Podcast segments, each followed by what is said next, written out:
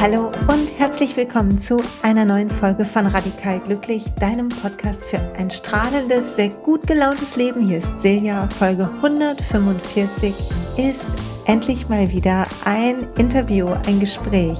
Und ich habe heute zu Gast die wunderbare Daniela Hutter. Und deshalb muss diese Folge heißen, das Young Dilemma und was wir tun können. Ich habe das Gespräch mit Daniela wie auch schon meinen Besuch in ihrem Podcast sehr genossen. Ich verlinke euch auch ihren Podcast nochmal bei mir in den Show Notes und auch im Blogbeitrag zu dieser Folge. Daniela ist eine ganz vielschichtige Frau. Sie ist Coach. Sie hat ein tolles Buch geschrieben, das Yin-Prinzip, was im Goldman Verlag erschienen ist. Sie beschäftigt sich mit Astrologie. Sie hat eine Passion für die weibliche Energie. Sie ist eine Frau, die in den Bergen wohnt, die ein bisschen so das Brauchtum sich anschaut und schaut, was brauchen wir dafür in der heutigen Zeit noch. Sie hat einen tollen, darauf basierenden Raue Nächte, ein Webinar zu den Raue Nächten ähm, gebaut, was man bei ihr besuchen kann. Auch den Link findest du in den Show Notes. Fand ich sehr ansprechend und versuche mir das gerade frei zu schaufeln, dass ich dafür auch Zeit habe.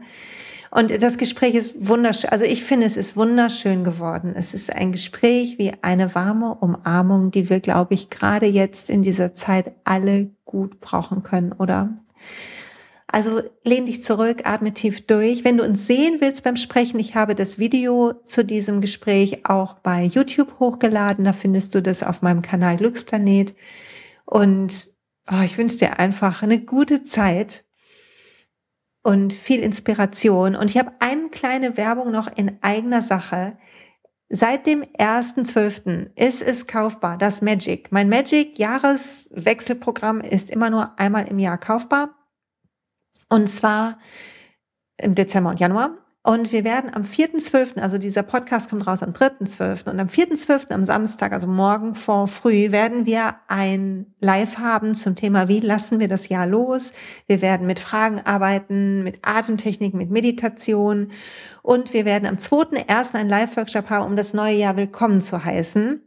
Und dann habe ich aber auch noch in diesem Magic-Programm eine Lektion mit den wichtigsten Dingen, die du wissen musst, um zu manifestieren, um das Gute in dein Leben einzuladen, um freundlich, weich und entspannt durch dein Leben zu gehen, mit einer Meditation zum Thema Loslassen, die du jetzt in den nächsten Tagen machen kannst, mit einer Meditation zum Thema Manifestieren, die du meinetwegen das ganze nächste Jahr machen kannst. Überhaupt kannst du alles so lange machen, wie du willst.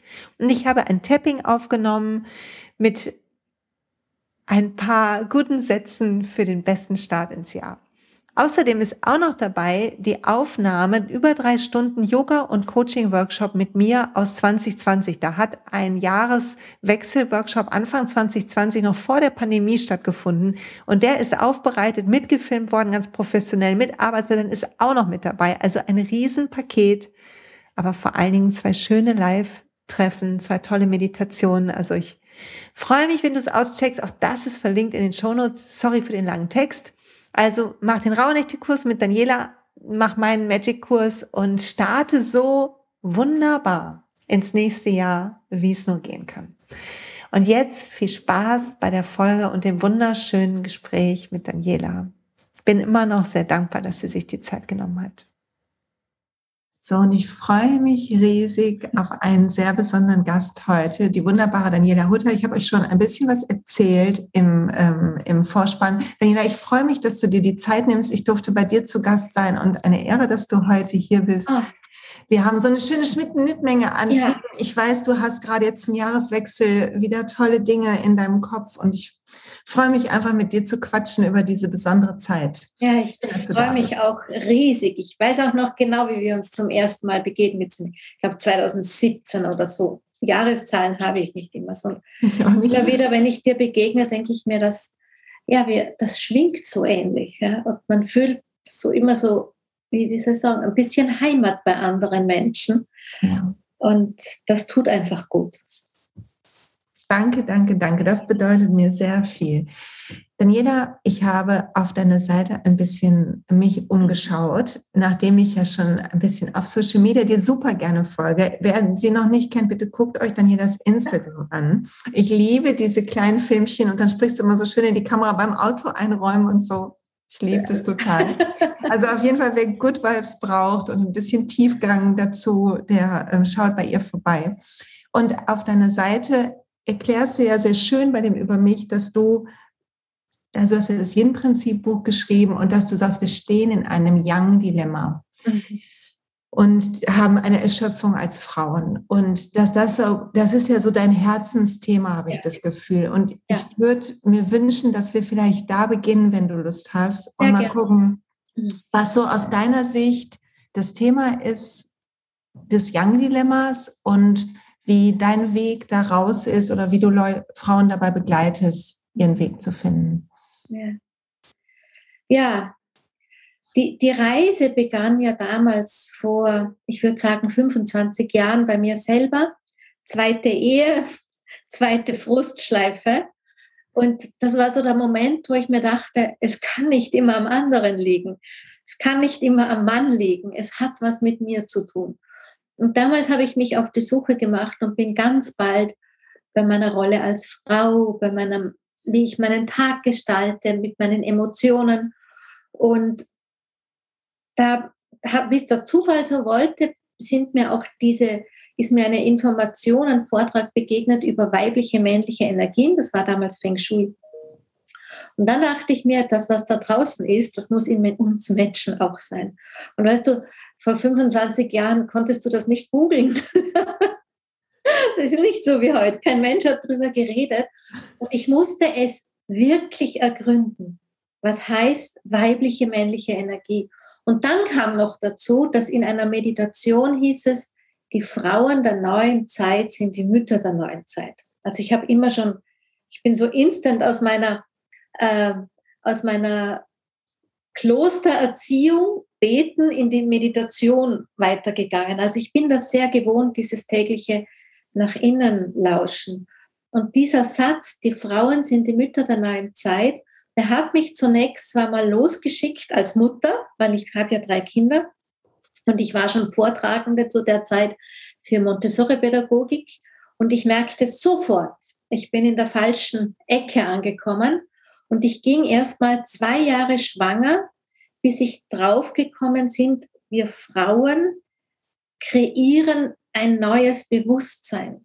Und als, als ich das irgendwie fassen konnte, war quasi das, wo mein Herzensanliegen, also ich gar nicht da, sondern das wurde mir einfach ins Herz gelegt. Ja, ich, ich habe das nicht kreiert oder ich wollte nicht die Frauen beglücken. Ich wollte einfach selber nur glücklich sein in meinem Leben und ich wollte die zweite Ehe nicht versemmeln. Und seit damals habe ich einfach ergründet, was heißt männlich, was heißt weiblich, was heißt Yin, was heißt Yang, was bedeutet Frau sein, wie schauen unsere Rollenbilder aus, wie war die Erziehung. Ja, all das. Und finde einfach, es ist ein Dilemma, in dem wir sind, weil zum einen liegt hinter uns eine Historie an fehlendem weiblichen Bewusstsein, auch an Unterdrückung, an fehlender Wertschätzung, an Überbewertung des Männlichen in der Gesellschaft einfach. Und dann liegen eine Reihe an Rollenbildern und Generationen hinter uns, wo es Frauen um ganz andere Dinge gegangen ist, als sich zu verwirklichen. Da ging es ums Überleben und dann ging es halt vielleicht mal, ja, vielleicht bei meiner Mutter noch, meine Großmutter, die hatte noch still zu sein. Und meine Mutter, die ist Jahrgang 47, lebt auch schon nicht mehr. Die hat halt mal so das Leben genossen, aber keine Frage von Bestimmung, Tiefgang, Wunden, Rollenbilder etc. Und da merkte ich einfach, wir sind auch an einer Schwelle der Zeit. Und da kam dann meine Astrologieliebe zu ergründen, was war eigentlich, warum bündelt sich das jetzt? Und, und so bin ich halt losgezogen und habe wirklich viel gelernt. Ich musste über den Weg damals tatsächlich über Feng Shui und TCM gehen. Wahnsinn. Weil mir Wissen, obwohl Wissen Yang ist, wirklich wichtig ist. Ja, auch heute noch. Ich mag nicht etwas in die Welt rausschreiben, was ich mir ausdenke. Ja, ich, es ist, ich will, und ich meine, das chinesische Wissen ist ja tausende von Jahren alt. Und ich will, es klingt ein bisschen pathetisch, aber ich will dem wirklich dienen. Weißt du, ich will, weil wenn wir Menschen verlernen zu dienen, dann explodiert der Planet aufgrund von Egozentrik oder so. Und wenn wir wieder, kriege ich Gänsehaut, und wenn wir wieder lernen, uns zu verbinden mit dem großen Ganzen, dann hat die Qualität des Dienens einen Ausdruck der Schöpferkraft, ohne dass ich was kreieren muss. Ich drücke es aus durch meine Persönlichkeit, durch meine Worte, durch die Gaben, die mir auch in die Wiege gelegt worden sind. Aber ich kreiere nicht irgendwas. Ich kreiere eigentlich, ich sage immer, Gründerin des Yin-Prinzips, das ist halt das Vokabular, das man heutzutage verwendet. Aber Yin ist schon viel länger da. Aber das Prinzip, okay, wie ich es trage, wie ich es halte, wie ich es zu den Frauen bewege, ja, das, das hat Handschrift Daniela, durchaus. Ja, das ist so, also ich muss zu mehreren Sachen was sagen. Erstmal bin ich schon wieder baff, wie viele Parallelen bei uns sind, obwohl unsere Wege und auch unsere Historie durchaus total verschieden sind. Aber auch ich, zweite Ehe, drei Kinder und so, das finde ich, hat mich beim letzten Mal schon fasziniert, dass man manchmal so, so auch ja. so biografische Parallelen entdeckt, ähm, abseits all der Zeit und der unterschiedlichen Themen. Und ähm, gleichzeitig auch ja diese Dichte, die wir fühlen, was du jetzt zuletzt angesprochen hast, wo du gesagt hast, das hat dich dann so ein bisschen zur ähm, Astrologie gebracht. Mhm. Diese, dieses Zusammenbrauen irgendwie, dieser Umbruch, in dem wir gefühlt schon seit Jahren fest, also nicht feststecken, ist das falsche Wort, durch, durchgehen, aber es ist ein Durchgehen, was nicht so leicht ist, vielleicht, wie es sein könnte. Es ist nicht überall ein Fließen. so, bei Oder mir wie eine Champagnerflasche, der Korken, der so treibt. Genau, ja, genau. So fühle ich mich manchmal. Ja, das ist so dieser, der enge Flaschenhals irgendwie, ja. ne, den man dann manchmal fühlt und in die Weite raus will. Gutes Bild. Ähm, magst du mal ein bisschen sagen, was denn aus deiner Sicht die Gründe sind, warum sich vieles so zusammenbraut und warum ein Großteil von uns, gerade Frauen, mit einem äh, zu kämpfen haben mit der, ihrer Sensibilität, mit, ähm, mit, mit Erschöpfung, mit all dem, was, ja, was uns so täglich begegnet. Also ich glaube, das Zusammenbrauen ist der Atem des Zeitgeists, sage ich immer. Er atmet aus und wir atmen ihn ein und wir spüren es diese Welt, dieser Planet hat keine Chance, wenn wir nicht erkennen, in was für einer Problematik wir stecken. Damit meine ich nicht nur mal Ressourcen und das, was alle wissen, sondern wirklich auch ähm, dieses Miteinander, wie Menschen miteinander sind und auch nach, dem, nach der Freiheit, die wir schmecken durften, die letzten Jahrzehnte, wir nicht wirklich konnten, damit umzugehen. Also ich beobachte einfach so eine große Egozentrik in, in vielem, dass so dieses den anderen sehen zu können, den anderen fühlen zu können, auch dem anderen seinen Raum zuzugestatten, das fehlt auf diesem Planeten. Und ich denke, da kommt ein bisschen der Champagnerkorken her, dieses, dieser Geburtsprozess, wie wenn es dann Korrektiv gäbe, wo sagt Menschheit, ihr braucht schon nochmal ein anderes Bewusstsein um die Zukunft zu kreieren in ein gemeinsames Wir, nenne ich das immer, ins neue Wir. Weil was Menschheit kennt, ist Matriarchat, was Menschheit kennt, ist Patriarchat. Aber jetzt wäre die Zeit der großen Hochzeit, wo dann ein Miteinander reingeht. Das ist so, das ist so der Grund, warum ich glaube, es braut sich einfach zusammen. Und dann ist einfach dafür, braucht es das Weibliche.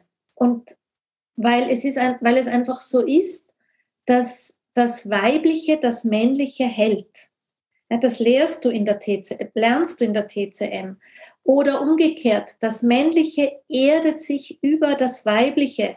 Das lernst du im Tantra. Dass, dass einfach die Verbindung zur Mutter Erde, zum Planeten, das zur Tiefe, zum, das ist einfach sind die weiblichen Qualitäten, die hin zum männlichen Aspekt ähm, notwendig sind. Und wenn das fehlt, dann rauscht die Energie im schneller, weiter, höher einfach davon. Und das erzeugt diese vielen Probleme, nicht nur, also sowohl im Miteinander der Menschen, aber natürlich auch wirtschaftlich, gesellschaftlich und dann am Ende auch hin zu unserem Planeten. Und ich denke, das ist der Grund, warum es heißt, es, diese erwachende weibliche Kraft, na so pathetisch wie das klingt, so esoterisch vielleicht sogar manchmal, aber das ist tatsächlich der Auftrag an das Weibliche, dass wir Frauen dieses Bewusstsein uns daran erinnern, denn es ist ja da. Und am Ende nicht nur in uns Frauen, sondern natürlich auch in den Männern, dass auch die Männer Platz haben für diesen weiblichen Part, ganz klar.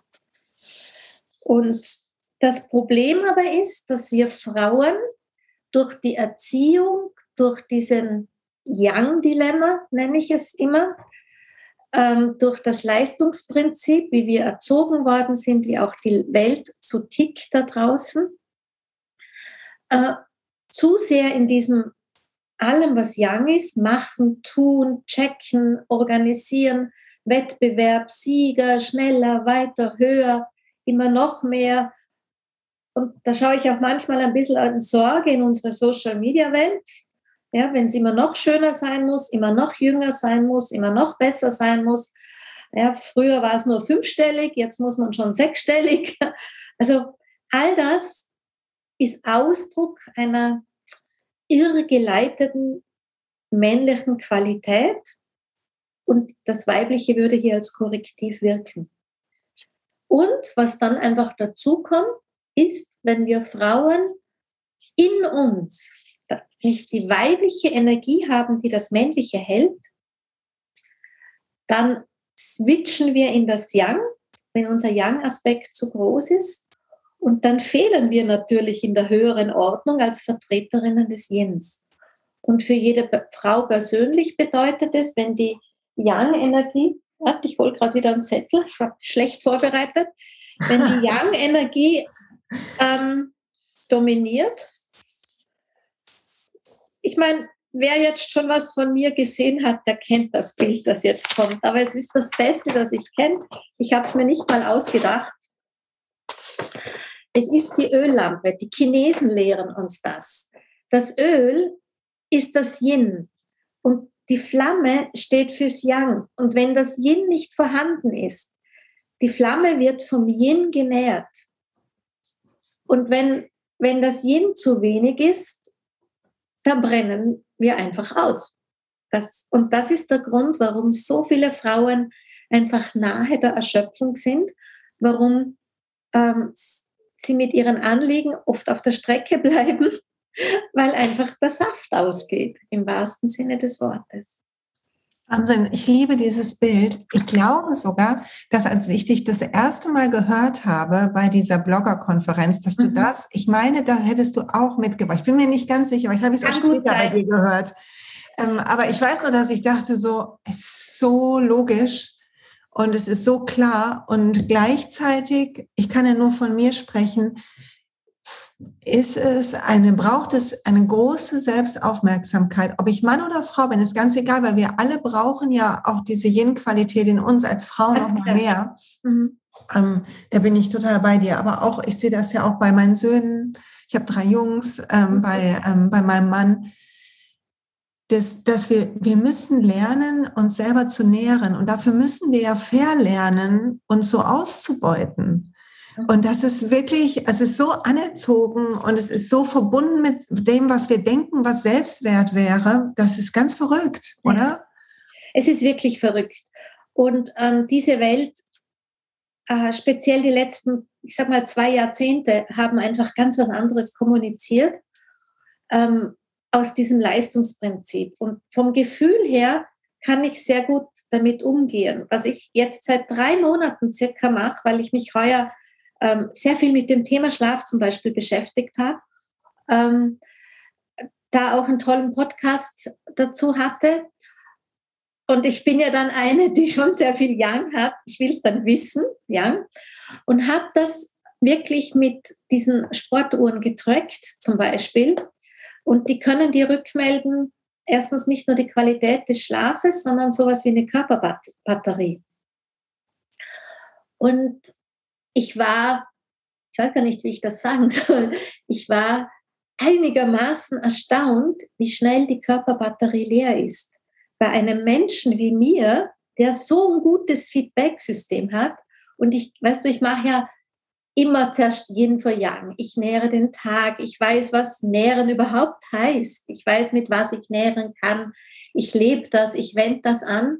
Und als ich das plötzlich so schwarz auf weiß mit so einer blöden Uhr entdecken durfte, wie schnell die Batterie eigentlich nach unten geht, wurde mir erst richtig klar, wie sehr unser Lifestyle eigentlich am Bedürfnis des Körpers, des Yin und Yangs vorbeigeht. Weil wenn Batterie leer wird, wenn der Tank leer wird, dann sprechen wir immer zunächst vom Yin.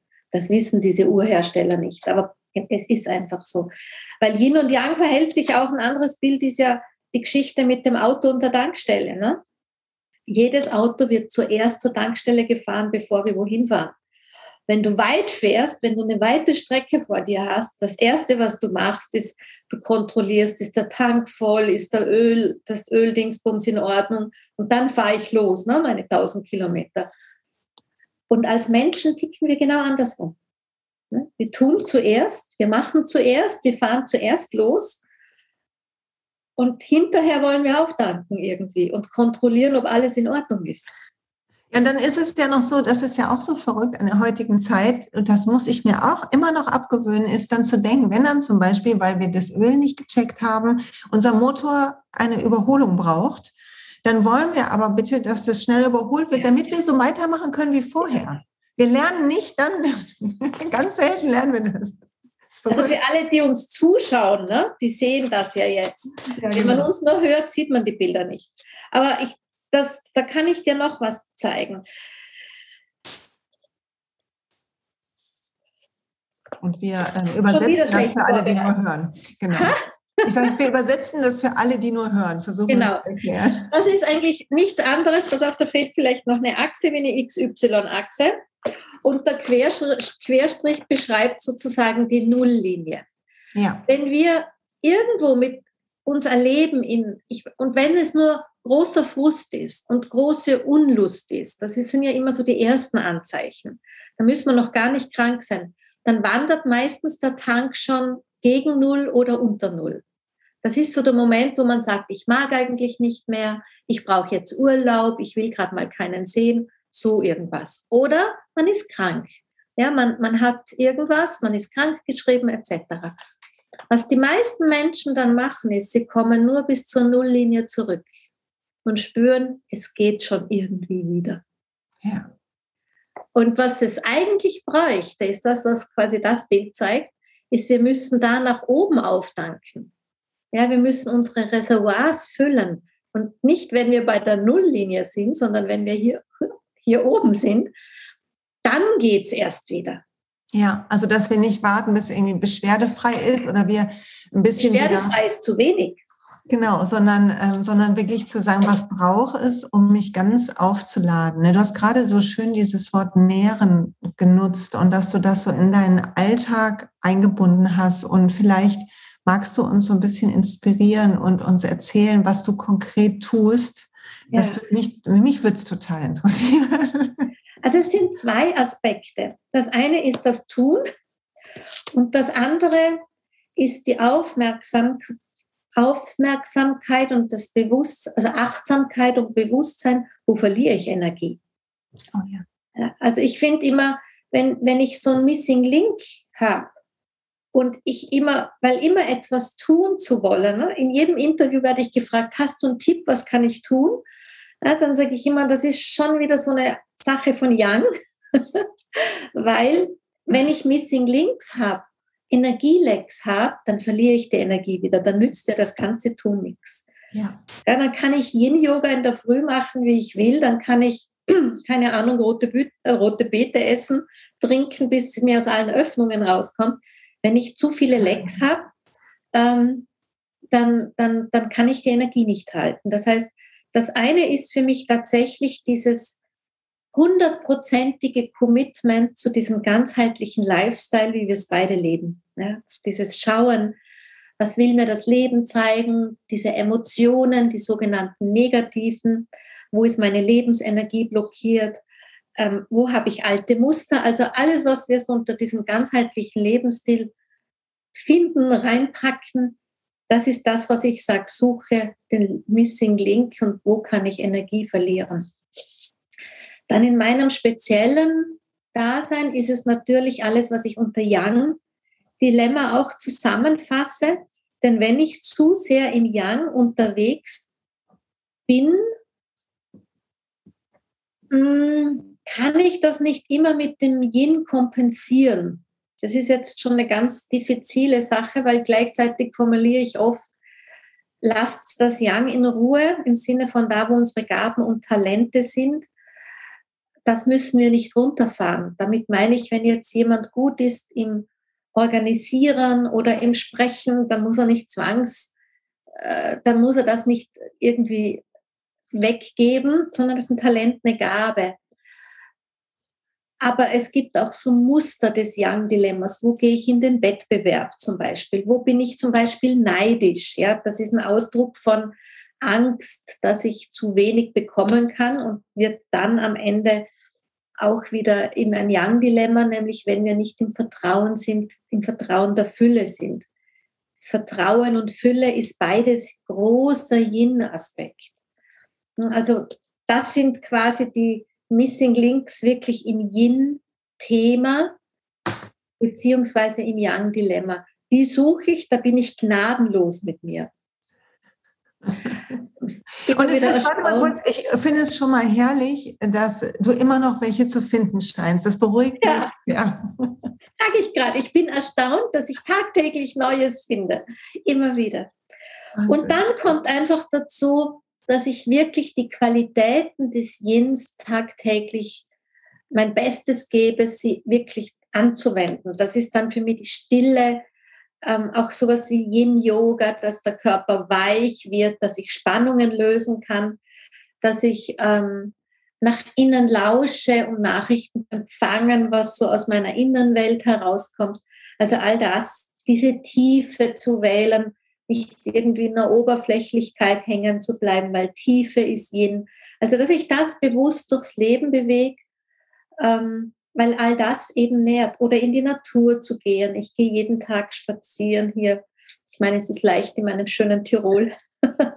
Du wohnst ganz gut. Ich habe gerade schon mit, das muss ich kurz einmal an alle Hörer sagen, ich habe gerade schon zu Daniela gesagt, ich, sie ist auf meiner Liste, wo ich überall vorbei muss. Sie schwärmt immer so. Ja, es ist schon schön in den Kitzbüheler Bergen.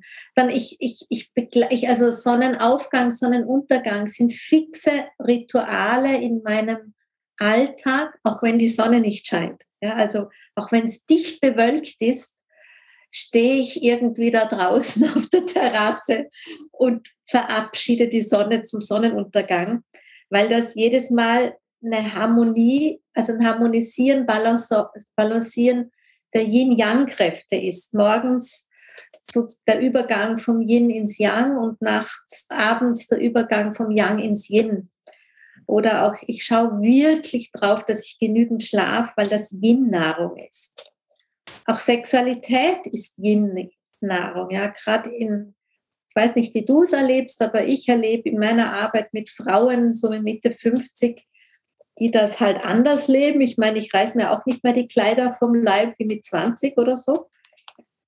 Ja. ja auch, also ich seltener, möchte ich auch mal hier ja. zugeben. Aber ähm, Sexualität hier aktiv, genussvoll zu leben, ist einfach auch ein Auftrag an die Frau an sich, weil wir hier das Yin nähren. Das ist pure Yin-Energie. Ich sage immer, erstens Schlaf, zweitens Sex. Und, und, und, wenn man, ich weiß ja aus meiner Arbeit, ähm, wie das klingt so banal, aber die meisten gehen halt nicht um 22 Uhr schlafen, sondern viel später. Und da macht jede Stunde, wie die Omas das gesagt haben, die doppelte Qualität aus. Seit ich das trecke mit meiner Uhr ab, weiß ich, das stimmt. Ja, ist nicht nur ein Spruch von der Oma. Es ist tatsächlich so, gehe ich um Mitternacht schlafen, kriege ich weniger Energieguthaben zusammen, wie wenn ich um 22 Uhr schlafen gehe. Und rein hormonell schütten wir ab 2 ab zwei Uhr früh Serotonin aus. Das heißt, der Körper bereitet sich schon wieder vor aufs Wachwerden. Also erstens Schlaf, zweitens Sex. Wenn wir in der Sexualität blockiert sind ja. und da nicht unsere Hausaufgaben machen, und so greift halt immer das Leben in unsere ganzheitliche Bewusstheit ein, dass, dass wir hier unsere Hausaufgaben machen. Wenn wir blockiert sind, wir uns nicht fallen lassen können, wenn wir uns nicht hingeben können, Hingeb, Hingabe ist Yin, Kontrolle ist Yang, dann fließt die, so ein Quickie ist vielleicht ganz nett für einen Orgasmus, ja. Es fließt diese nährende Yin-Kraft nicht. Und, und ja, so arbeite ich mich durch das Thema Yin quasi in meinem Alltag. Genau. Und plus halt da kommt dann das, was man aus der TCM kennt. Aber dafür bin ich nicht so zuständig, ne, dass ich, wie man sich ernährt, dass man auch hier darauf achtet, all diese Dinge.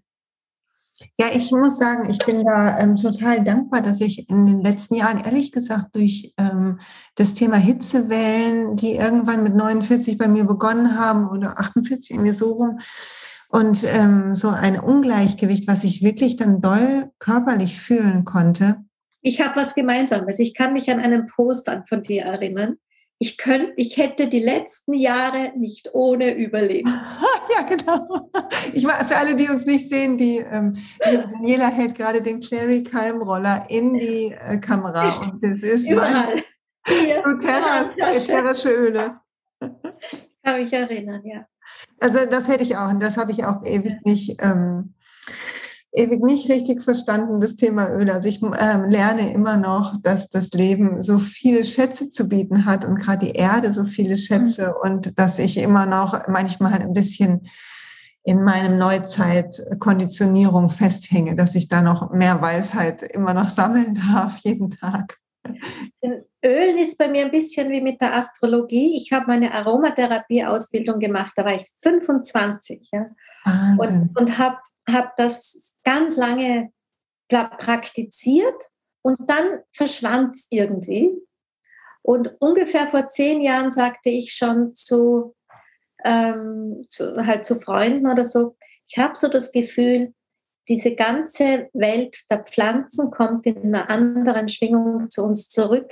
Irgendwas wird passieren, wir brauchen es dringend.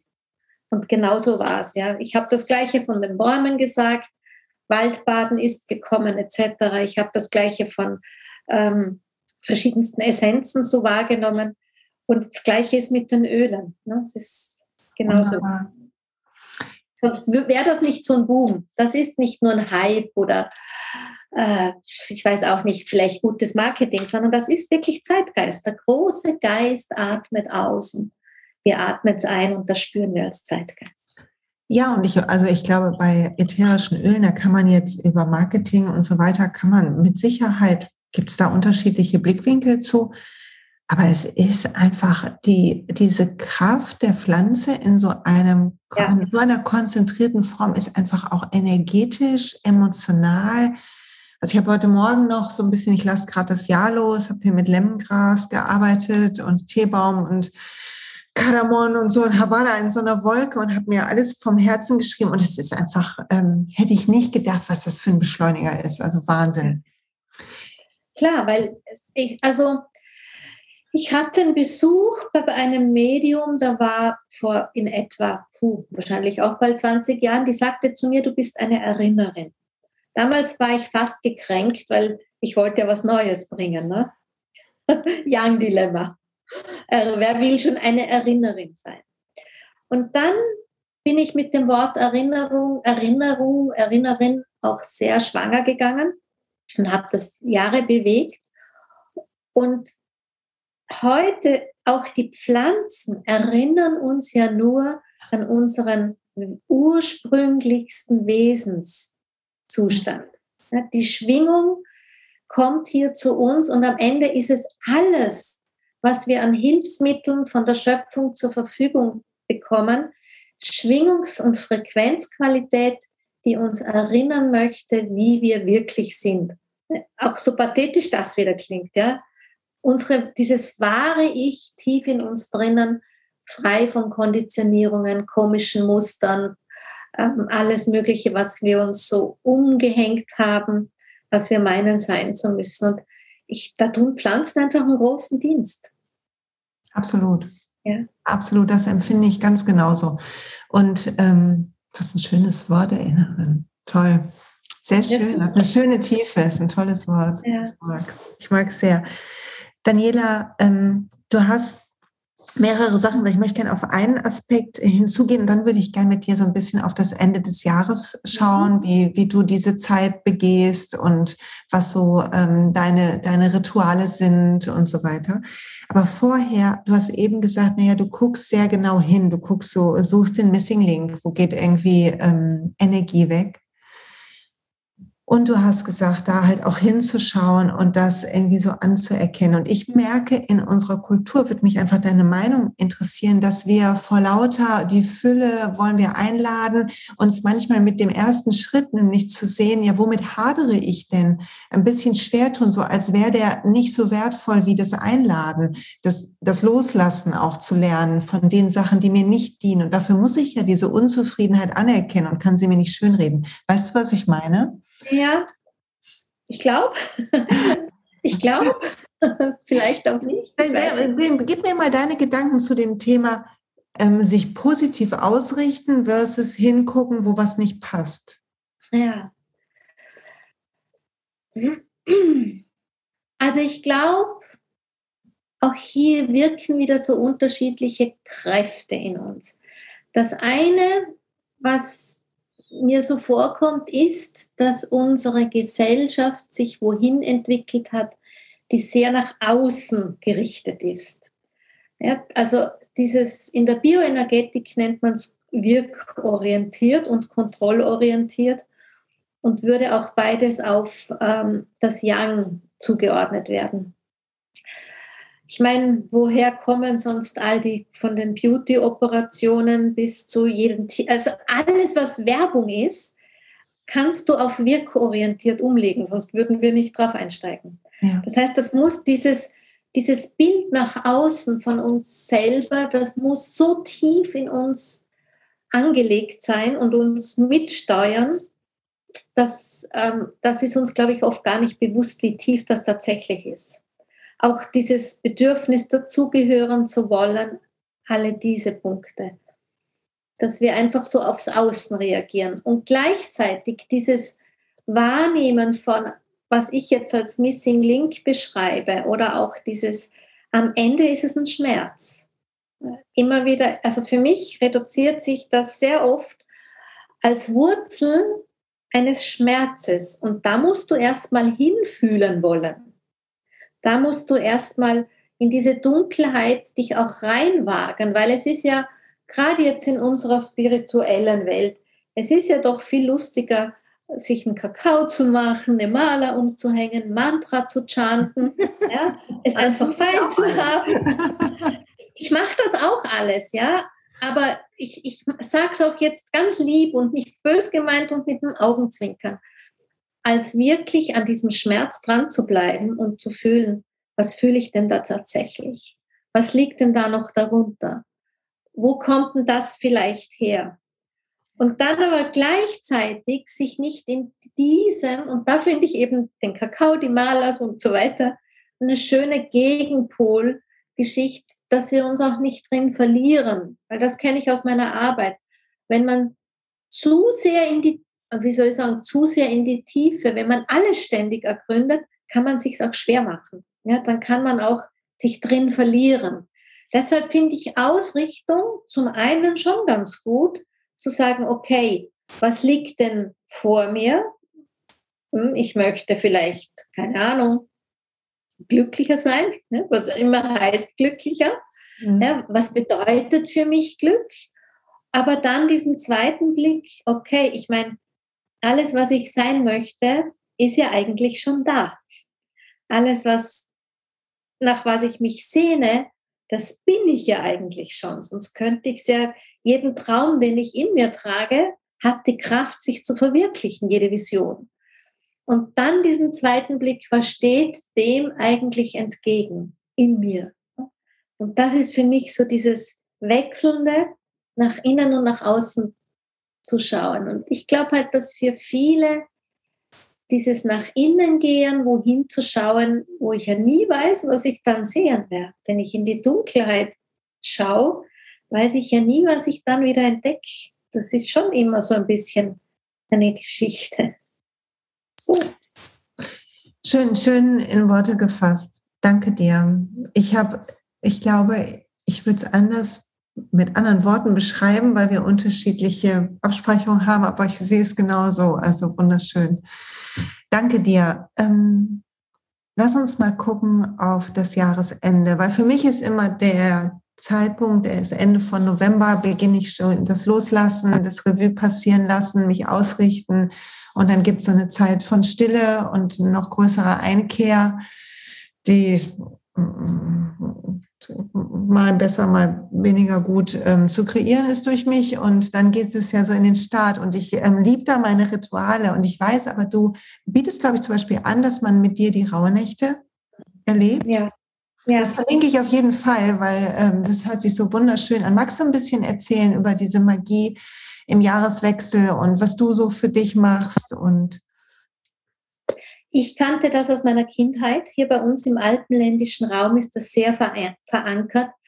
Rauhnächte, Räuchern zum einen und ähm, auf die Zeichen zu schauen zum anderen. Meine Oma hat immer aufgeschrieben, was in diesen Tagen passiert ist und hatte so ein kleines Büchlein, wie so ein kleines Hausaufgabenbüchlein in A6, wo sie vom Wetter bis zu alles Mögliche, wie die Tiere sich verhalten oder so, und das war das Los, nennt man das bei uns, die Loszeichen für das kommende Jahr.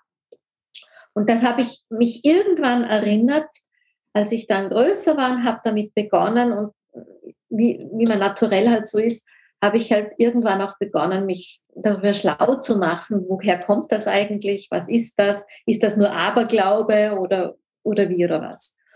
Und das so sind auch meine ersten Rauhnachtsworkshops. Ich glaube, der erste war 2003 oder so entstanden. Ja, das, ich meine, das Schöne ist immer auf diesen Schatz der Jahre zu schauen. Wunderbar. Das andere ist immer, es klingt brutal, ne? Ah, ich muss sagen, ich bin, also ich bin, ähm, ich bin richtig so, mir geht immer so das Herz auf, wenn ich Frauen treffe, die schon so lange das so fühlen, weil also mein Weg in die Spiritualität einfach viel kürzer, also viel noch nicht, ich habe noch nicht so eine lange Historie da und das, äh, ich habe, das war so im Untergrund, irgendwie hat das bei mir gearbeitet und das finde ich so wunderschön, dass, dass so Sachen so lange bei dir wachsen durften und du ja. da so eine tiefe Verbundenheit bis in die Kindheit hast, wie, wie Trauer. Ja. Das ist einfach ein bisschen so die Tradition und das Brauchtum dieser Gegend hier, wo ich einfach lebe.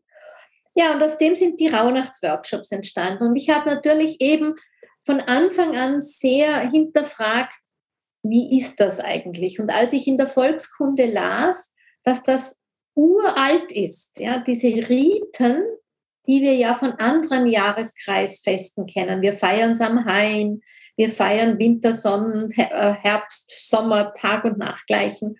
Und wenn du das über die Volkskunde erforscht, die ja wirklich nicht sexy waren, diese Bücher von irgendwelchen äh, sehr Wissenschaftlern geschrieben, so Volkskundlern am Anfang noch, ähm, dann ist dir ganz klar, das ist eine Zeit, wo Menschen, wo einfach die dunkelste Zeit des Jahres war. Und als ich, als mir klar war, dass das schon vor Christus war, lang davor, ja, also vor tausend, tausenden Jahren, wurde mir auch damals ganz schnell klar, dass wir da viel stille Post gespielt haben bei so Sachen, weil Rauhnächte sich nicht an Kalendermonate richten, weil Rauhnächte sich auch immer an 24 Stunden richten, weil nicht nur das, was in der Nacht war, weil die Bezeichnung Nacht aus dem Sprachgebrauch, es gab die Tagzeit und die Nachtzeit im Sinne des Jahres, was mir ja auch schon wieder gut gefällt als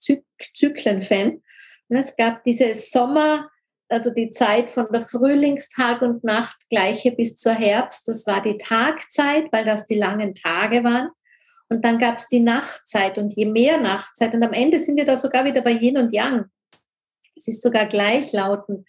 Je mehr Nachtzeit ist, umso mehr sind wir bei der Wintersonnenwende. Und dann ist die dunkelste Zeit, das höchste Yin, das meiste Yin. Und da war das einfach eine sehr mystische Zeit. Und da kommen dann die Mythen und die Geschichten dazu von der, von der wilden Jagd, die auf dem Weg ist. Und bei uns hier im alten Raum wandern da auch noch die Perchten und die Lärmen und die schauen gruselig aus, ja, so Zottelgesellen. Und das habe ich einfach alles ähm, zusammengetragen, ganz lang, auch niemandem wirklich erzählt. Und dann aber versucht, weil ich immer finde, es gehört so in einen modernen Kontext. Ne? Die Zeit dreht sich weiter und ohne es zu verfälschen, auch hier wieder dem alten Wissen zu dienen, ohne, mein, ohne meins draus zu machen, gebe ich halt mein Bestes, äh, hier noch eine Position einzunehmen, dass Rau, Rauhnächte und Rauhnachtsrituale nicht so der next holy shit im Mainstream sind, sondern jeder soll es machen, wie er will, aber mein Anliegen ist einfach diese Tradition und Brauchtum. Wo kommt es eigentlich her? Was ist die ursprüngliche Wurzel? Und die ursprüngliche Wurzel ist der Sternenhimmel. Denn die Menschen hatten keinen Kalender. Ja, die haben einfach da hinaufgeschaut und haben die Sterne beobachtet. Es gab immer schon die weisen Männer, die das lesen konnten.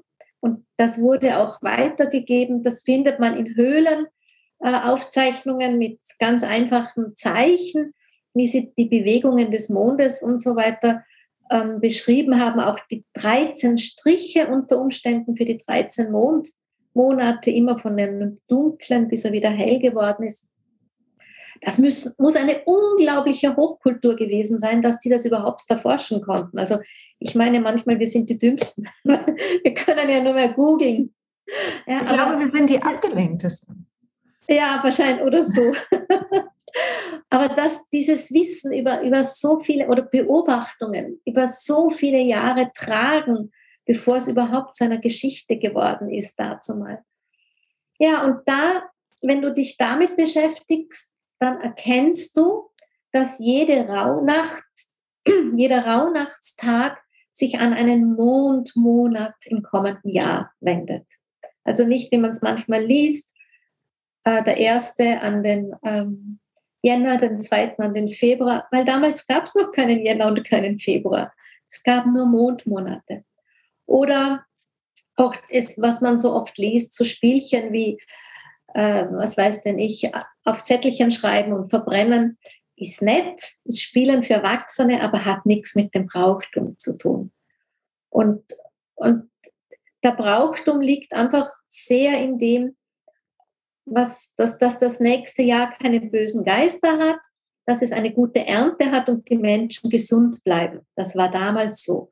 Und heute ist es halt, dass wir keine bösen Geister haben, dass wir eine gute Ernte haben im Sinne von innerer Ernte, dass wir die Fülle leben können und dass wir gesund bleiben. Also eigentlich ist unser Anliegen dasselbe geworden und es braucht nur, dass wir die Zeichen lernen zu lesen, wie wir sie deuten können in dieser Rauhnachtszeit und mit Menschen, die sich wirklich darauf einlassen und nicht nur spielen, sondern auch vielleicht mal zwei, drei Jahre diesen Zyklus gehen, um Erfahrungen zu machen. Weil im ersten Jahr ist es oft aufgeregt und man ist noch verwirrt und man will alles richtig machen. Ich höre dann oft so über die Jahre tut sich ein ganzes Universum auf und die Frauen erzählen, sind meistens Frauen, aber schon ein paar Männer auch, die erzählen mir dann immer, dass sie quasi ähm, in, de, in den Rauhnächten schon gefühlt hatten, was in den kommenden Mondmonaten relevant ist. Ja. Und dann bist du an einem solchen Mondmonat, du bist an Neumond machst nochmal die Brücke zurück. Was waren den Rauhnächten? Was habe ich da wahrgenommen? Und gehst dann und reflektierst, wo stehe ich heute? Was könnte diese Wahrnehmung äh, mir signalisieren wollen, bedeuten? Ähm, und bewegst wieder nach vorne und weiter aus dem Moment heraus. Und das ist einfach pure Magie. Wahnsinn. Und aus dem heraus entdeckst du so ein, ein zyklisches Werden werden. Es wiederholt sich alles, wie im ja. allerersten Atemzug. Weißt du, das ist wie Ein- und Ausatmen. Es ist wie ein Tag vom Sonnenaufgang zum Sonnenuntergang. Es ist wie von Neumond zu Neumond.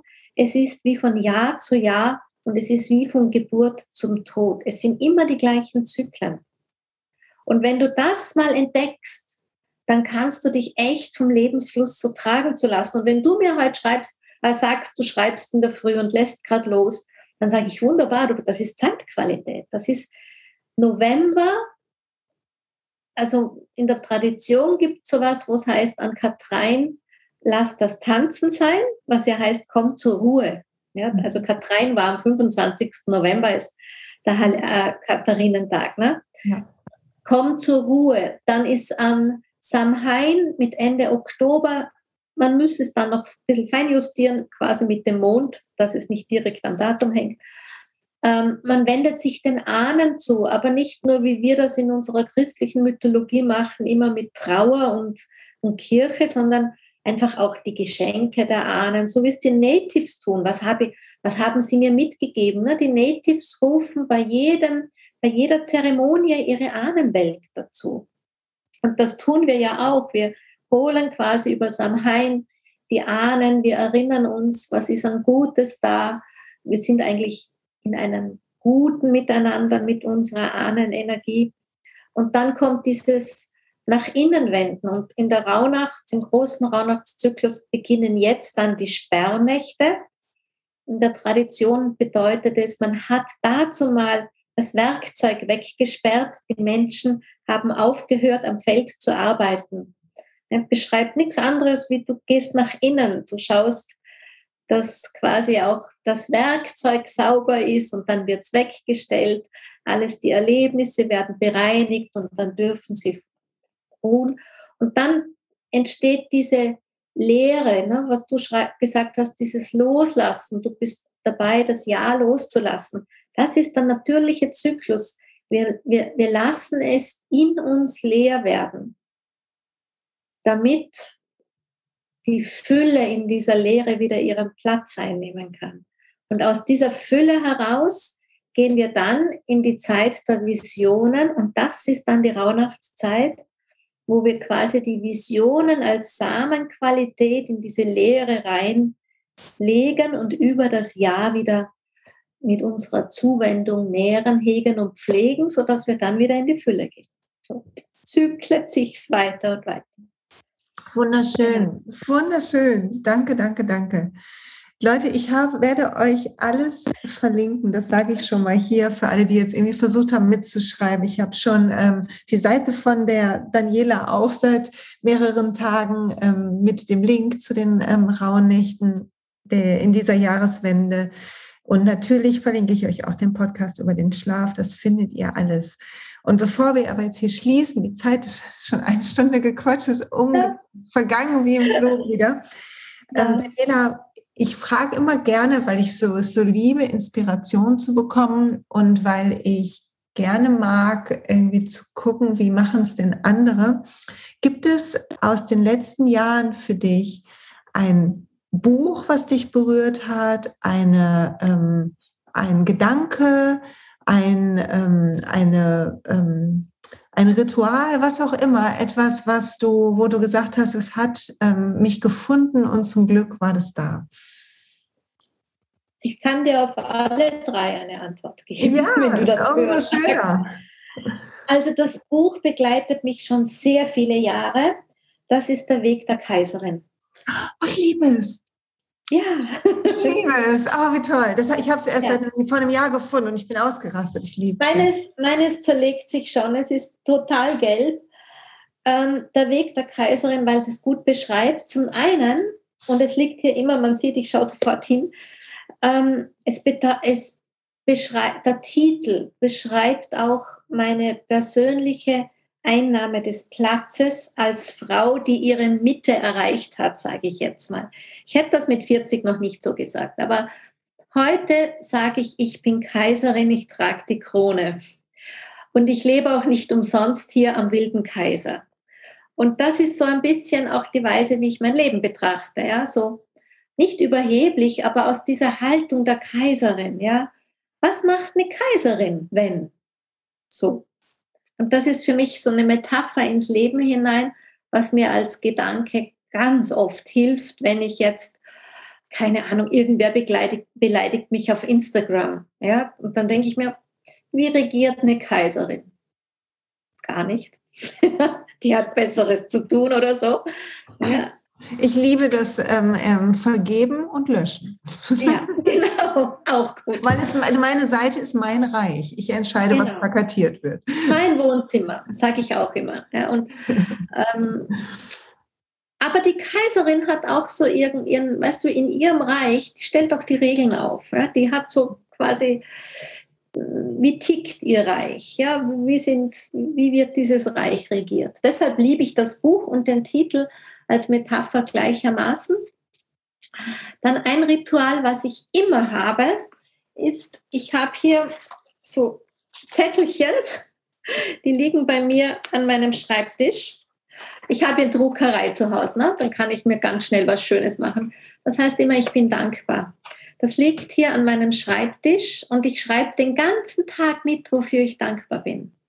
Ja, also da ist ein Telefonanruf oder irgendein schönes Mail von irgendjemandem oder was weiß ich, ein Auftrag, ein neuer Termin.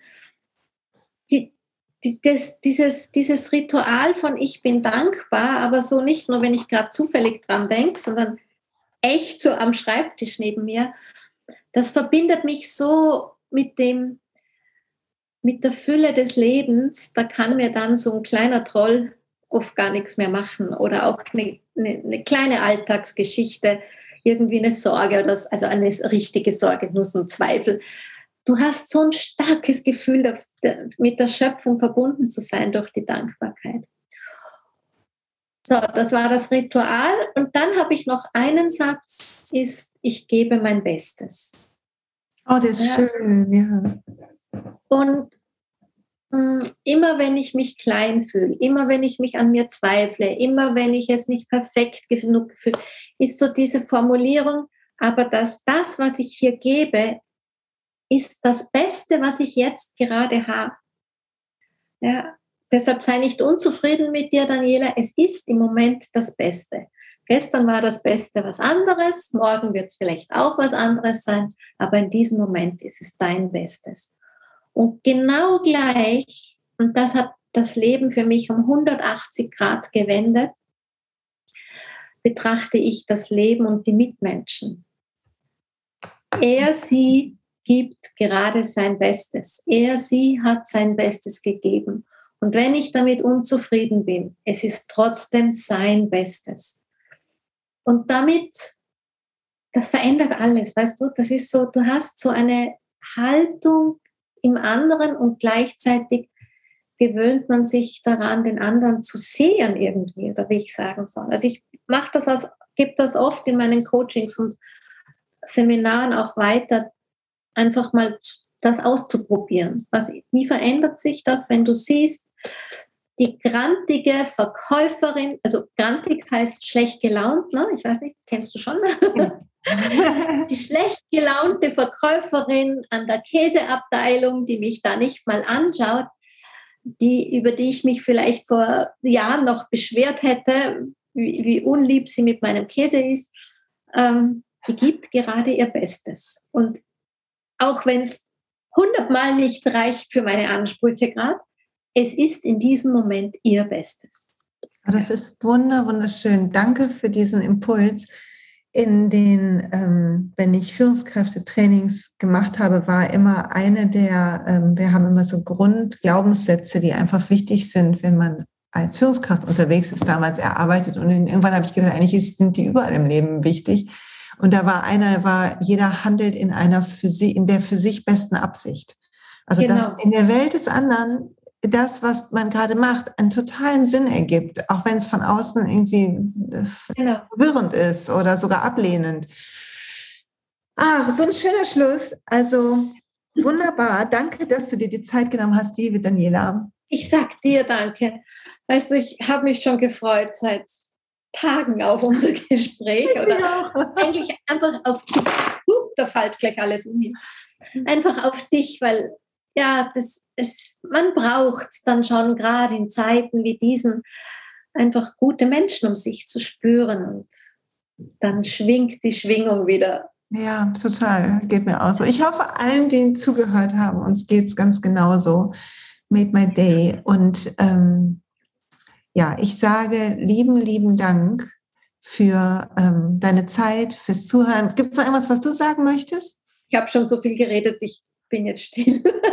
Außer dass wirklich auch dieses Danke fürs Zuhören, weil ich finde immer, die Menschen, die mir zuhören, schenken mir das Kostbarste, was sie haben, ihre Lebenszeit. Ja, und ich könnte, was gibt es Kostbares? Und ich kann meine Dankbarkeit dafür oft ganz schwer formulieren.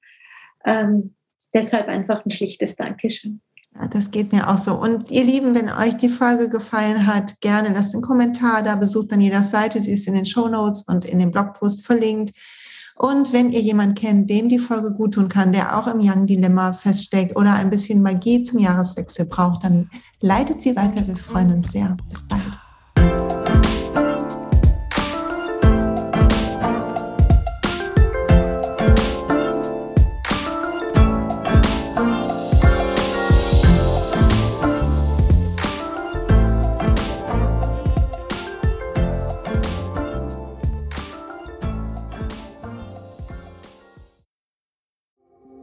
Hey und pst, es gibt einen neuen Podcast von mir, der ursprünglich auf einer von mir geschaffenen Kursplattform nur zur Verfügung gestellt wurde. Er heißt Zurück zur Natur und ich beschreibe darin, wie ich ätherische Öle und Supplements nutze und was ich den Leuten, die das mit mir entdecken, rate. Wenn du also Lust hast, auf diesem Weg auch mir ein bisschen zuzuhören, dann findest du zurück zur Natur überall da, wo du auch diesen Podcast findest. Viel Spaß beim Zuhören.